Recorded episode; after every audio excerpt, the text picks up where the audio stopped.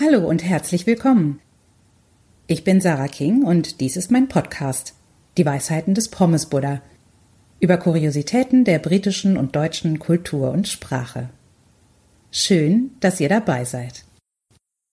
In der heutigen Folge geht es um englische Wörter, die manchmal schwer zu verstehen sind und die auch fast in keinem Wörterbuch stehen. Um den Sprachgebrauch und darum, was manche Engländerinnen und Engländer unter bestimmten Begriffen verstehen, was man nicht so ohne weiteres erraten kann.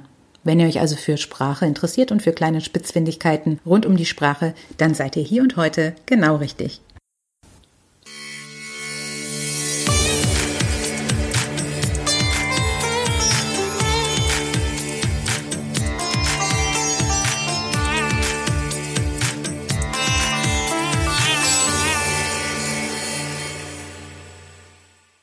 Was ist ein halber Hahn?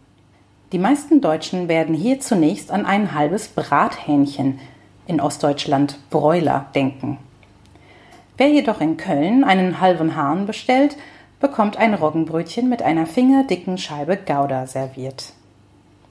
Doch nicht nur im Deutschen gibt es Ausdrücke, die nicht das sind, was sie vorgeben. Die englische Sprache wird oft unterschätzt.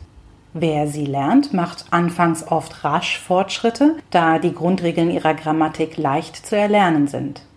Hat man jedoch ein gewisses Niveau erreicht, ist das Englische ebenso komplex und facettenreich wie andere Sprachen. Es kann durchaus verwirrend sein, sowohl phonetisch als auch semantisch. Die folgenden Wörter beispielsweise werden im Britischen gleich ausgesprochen. Talk T-O-R-Q-U-E und T-A-L-K, Pair, P-A-I-R und P-E-A-R, Shake, S-H-A-K-E und S-H-E-I-K-H. Dahingegen werden nachfolgende Wörter je nach Kontext und Bedeutung jeweils unterschiedlich ausgesprochen.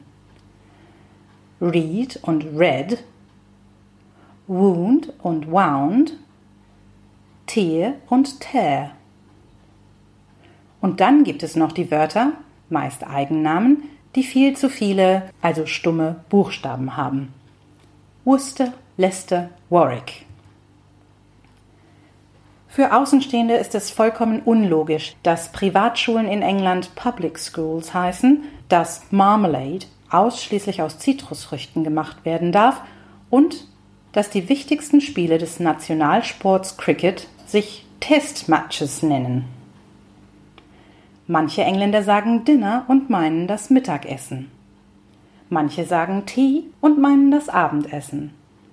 Und das, was wir und die Amerikaner und wahrscheinlich alle anderen Völker der Welt schlicht Ketchup nennen, betiteln die Briten oft als Red Sauce oder Tomato Sauce.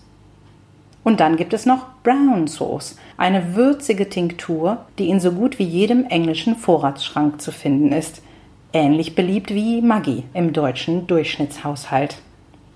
Überhaupt ist alles mögliche Sauce, was in anderen Sprachen niemals so genannt würde. Außer Bratensoße, die heißt Gravy.